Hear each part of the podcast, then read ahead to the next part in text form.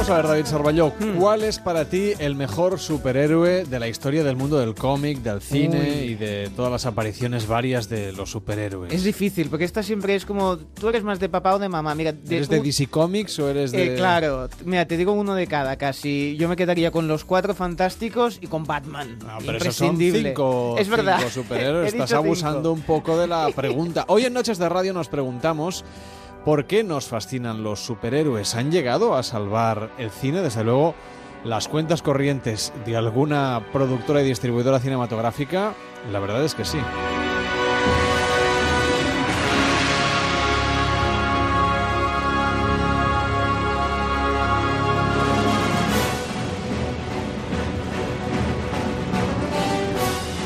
¿Qué es lo que tienen los cómics que fascinan tanto? ¿Por qué nos fascinan los superhéroes? ¿Necesitamos ser salvados? La respuesta la buscamos en Buenos Aires.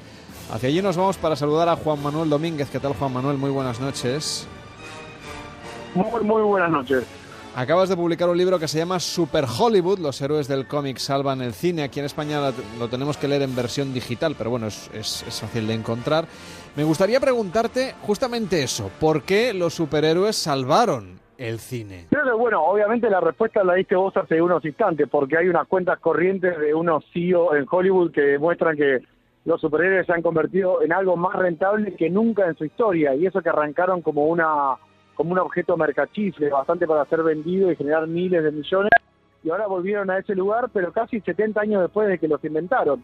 Entonces ahí aparecen las preguntas más raras, no solo por qué salvan a Hollywood, sino cómo es que lo salvan. ¿Cómo puede ser que personajes que están dando vuelta en la cultura popular hace 70 años mínimo, de repente se convierten en tipo el juguete que quieren los chicos de vuelta, se convierte en tu abuela sabe quién es Thor, digo, tu abuela no sabía quién era Thor, nunca tenía que saber quién era Thor.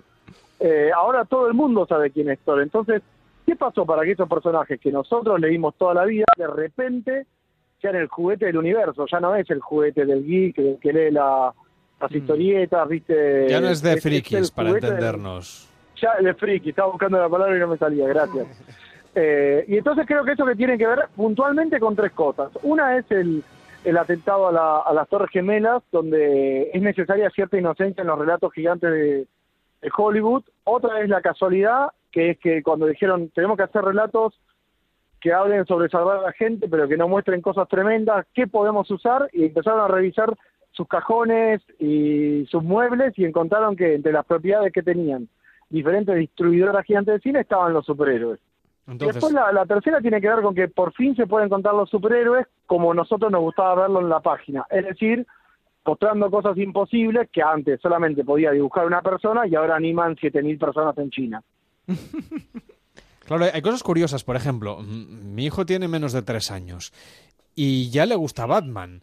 Eh, ya quiere un pijama de Batman o una camiseta de Batman. Y claro, ni siquiera, es decir, es una generación y desde luego mm, quizá también la de otros eh, hijos más mayores de, nuestros oyentes que tengan 15, 16 años, que lo de los cómics de Batman ya les queda muy lejos, pero es que hasta las adaptaciones cinematográficas, algunas de ellas, o la serie de televisión, que no tenían mucho que ver, eh, les, queda, les queda bastante lejos. ¿Cómo es posible que hayan conseguido rentabilizar de nuevo una imagen, la de Batman, Superman quizá algo menos, Spider-Man desde luego, los, eh, en fin, todas las figuras de cómic que, estamos viendo cada verano que llegan con superproducciones a, las carteleras. ¿Por qué nos sigue fascinando esa estética? De, de, las mallas, de la capa y de todo lo que tiene que ver con, con los superpoderes. Yo no sé si vivieron a Buenos Aires, pero estamos todos vestidos de malla en la calle. No, no, no. Pero lo que sí, creo que, que eso muestra algo que tiene que ver con una cosa que son los superhéroes que aburran o no, porque tampoco es que quiero que le gusten a todo el mundo, pero eso sucede, son excepcionales. Digo, vivir durante 75 años como relato en el mundo moderno realmente genera anticuerpos, paradojas, maldiciones, bendiciones, y realmente creo que tiene que ver con eso que están diciendo ustedes que un chico de tres años quiere saber de Batman y que nosotros hace dos semanas, cuando nos enteramos que Adam West se había muerto, un poco se nos caían las lágrimas. Entonces es, son cosas que están vivas más allá de nosotros. Neil Gaiman maneja mucho esa idea de relato orgánico. Y creo que lo que ha descubierto Hollywood es que, por eso son mucho la palabra juguete, lo elástico que son los superhéroes. ¿Cómo puede ser Christian Bale, Superman, eh, Batman? Y cómo puede ser Adam West, Batman, y cómo puede ser Batman animado. Todos los Batman posibles que hay son divertidos y son posibles simplemente porque Batman es una es una fuerza de la naturaleza en un punto, una fuerza de la naturaleza pop, obviamente, industrial, que quiere generar dinero, pero creo que son objetos en ese sentido que realmente ahora empezamos a entender lo complejos que son y cómo funcionan.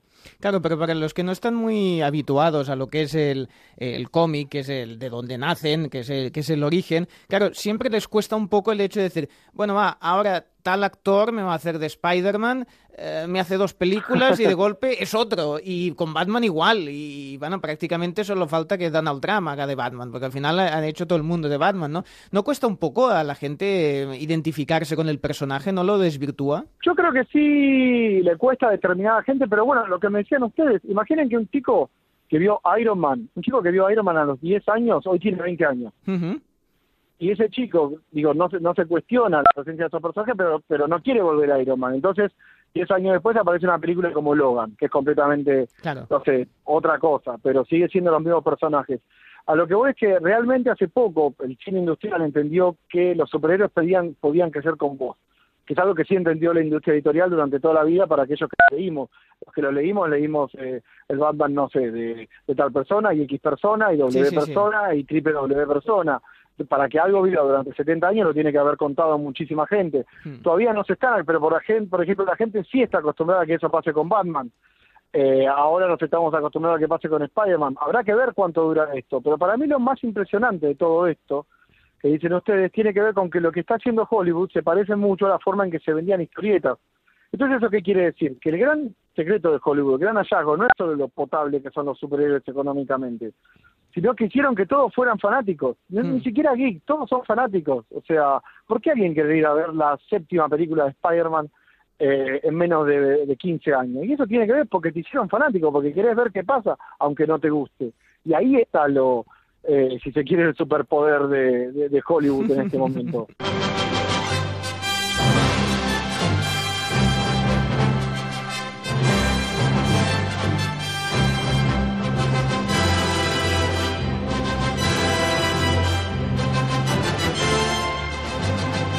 Pero hay superhéroes, eh, por ejemplo, que tienen mejor prensa que otros. Me parece a mí que Superman no le está yendo la cosa demasiado bien. No, Superman necesita un agente, un agente de relaciones públicas inmediatamente. Eh, Un community manager creo casi. que lo, sí, creo que lo que me- lo que te muestra eso es que sí, los superhéroes están funcionando, pero los superhéroes están funcionando de la forma que pueden funcionar en nuestro mundo. Hmm. Suena redundante lo que digo, tautológico, pero Superman es el gran ejemplo. Superman, digo, a todos nos gusta Batman, y Batman que es impresionante y cool y fascinante en una pantalla, pero Batman es el menos superhéroe de los superhéroes. El superpoder de Batman es ser Batman, entonces ser canchero y ser sobrio y decir la palabra justa y romperte la cabeza cuando te la tiene que romper. En cambio, Superman es un ideal, y de hecho está hasta la idea de la frivolidad, del billonario que tiene una vida secreta. Piensa en cuánto se parece Iron Man a la idea de una celebridad, porque la verdad que Iron Man, para los que no conocen las historietas, tampoco es que era el Superman de Marvel. O Mm. sea, el gran chiste de Iron Man en la actualidad, para que funcione como funcione, es que es Robert Downey Jr. Sí. Y es en serio, ese es el poder de Iron Man en este momento. Es Hollywood. Es un tipo que se cayó y volvió a su vida. A lo que estoy yendo con esto es la idea de la celebridad, la idea del superhéroe canchero. Todo eso funciona muy bien en este momento, o la idea de la comedia, si querés, como en Spider-Man o Guardianes de la Galaxia.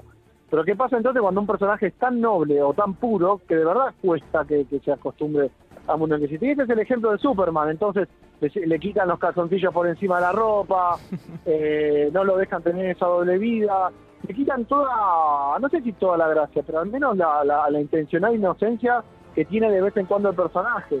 Creo que, que Superman es, es como un parámetro de, de que a veces a Hollywood todavía le sigue dando un poco de vergüenza hacer superhéroes. Entonces no quiere hacer una película de Superman que sea una aventura de Superman. Tiene que hacer una aventura de Batman que sea política y que hable del mundo después de Bush.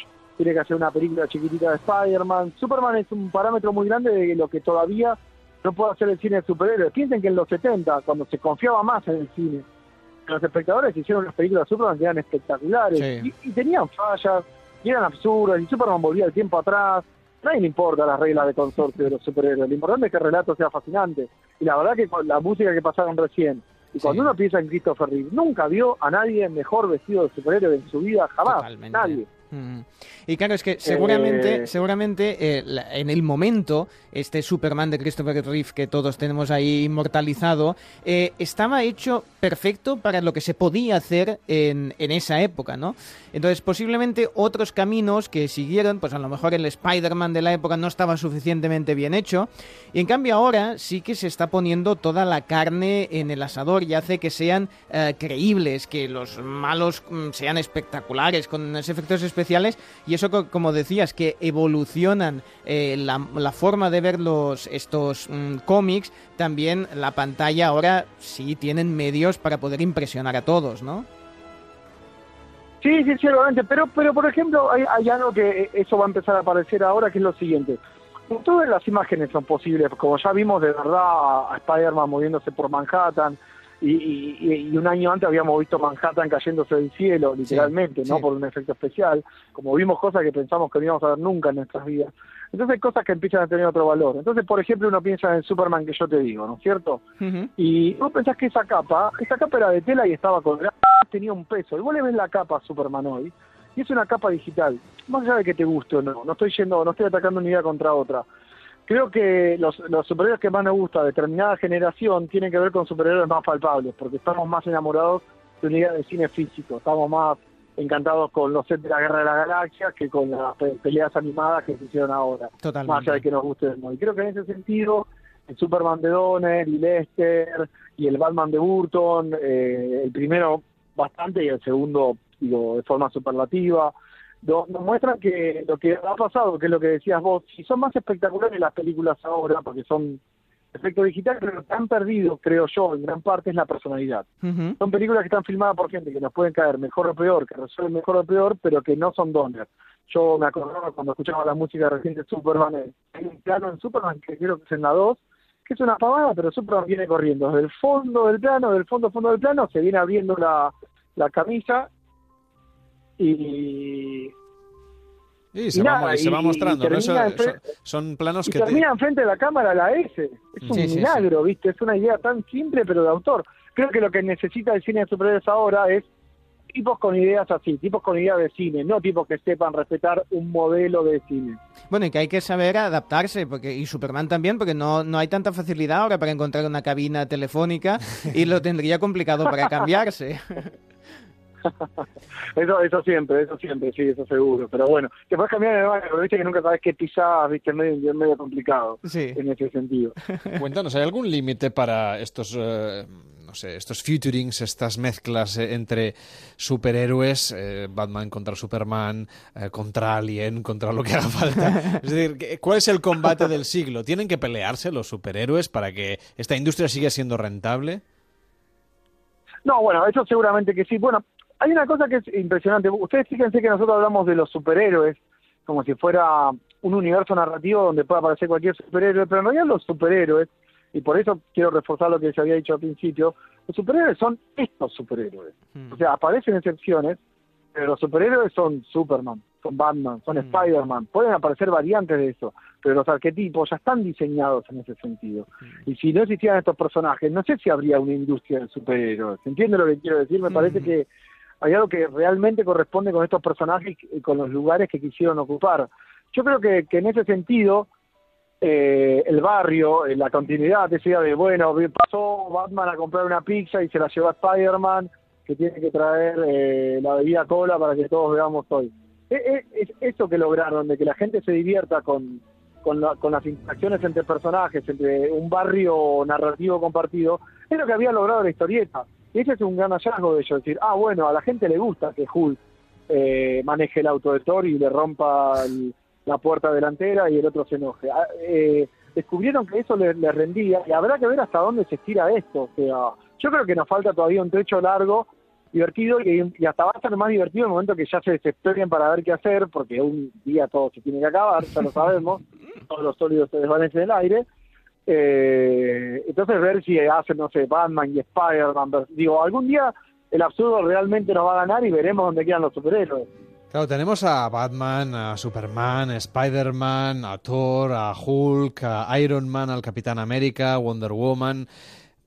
¿Cuál es, no sé si queda alguno que todavía mm, preserve, digamos, la, el pedigrí de estar únicamente en el cómic en papel y que pueda ser un gran descubrimiento, o a lo mejor alguno del que se hizo alguna película o alguna serie de televisión hace años y que en los próximos años vayamos a ver como un relanzamiento o una aparición de algún personaje menos conocido a nivel popular. Evidentemente los entusiastas del cómic y del TVO ya lo conocerán, pero como tú nos decías antes, ahora hay señoras de 70 años que saben quién es, eh, quién es Thor, por ejemplo. Creo que creo que lo que todavía no terminó de explotar del todo la, la el, el nuevo Hollywood, el super Hollywood, que yo me refiero es la comedia inmediatamente uno puede pensar en Deadpool, que es la comedia guarra, que rompe la cuarta pared y que sabe lo que es una película de superhéroes, que te filma hace 10 años y se ríe de eso, además de ser guarra de por sí el personaje. y uno puede decir, bueno, Guardián de la Galaxia es medio una comedia, y también Ant-Man y también Spider-Man. Lo que pasa es que se hace una comedia pura de superhéroes, y ahí te voy a decir el personaje que yo creo que no apareció en el cine y en la animación que podría ser algo. ¿Qué pasa si Plastic Man se convierte en algo? Si el hombre, el famoso nombre elástico de ese cómic con su calza roja, con su malla roja y, sus piernas al aire, se convierte en una, un personaje de comedia, una, una película que aproveche eh, el espacio del cine del piano como, no sé, como lo usaba Tati, es decir, reírse de un tipo que puede tirar la mano 200 metros para buscar un rollo de papel higiénico, como hacen en la película de Los Cuatro Fantásticos. ¿Qué, qué pasa cuando aparece una comedia que realmente disfrute la idea de generar eh, eh, risa a partir de la puesta en escena y no solamente a partir del guion? Es una buena pregunta. Esperemos que la industria de Hollywood sepa sacarle rendimiento con una buena narrativa a todas estas historias. Hoy ha sido un placer reflexionar sobre el papel de los superhéroes y su importancia económica en Hollywood con Juan Manuel Domínguez. Un abrazo para Buenos Aires y que vaya muy bien. Buenas noches. Un abrazo muy grande, muchísimas gracias y que nos vaya muy bien.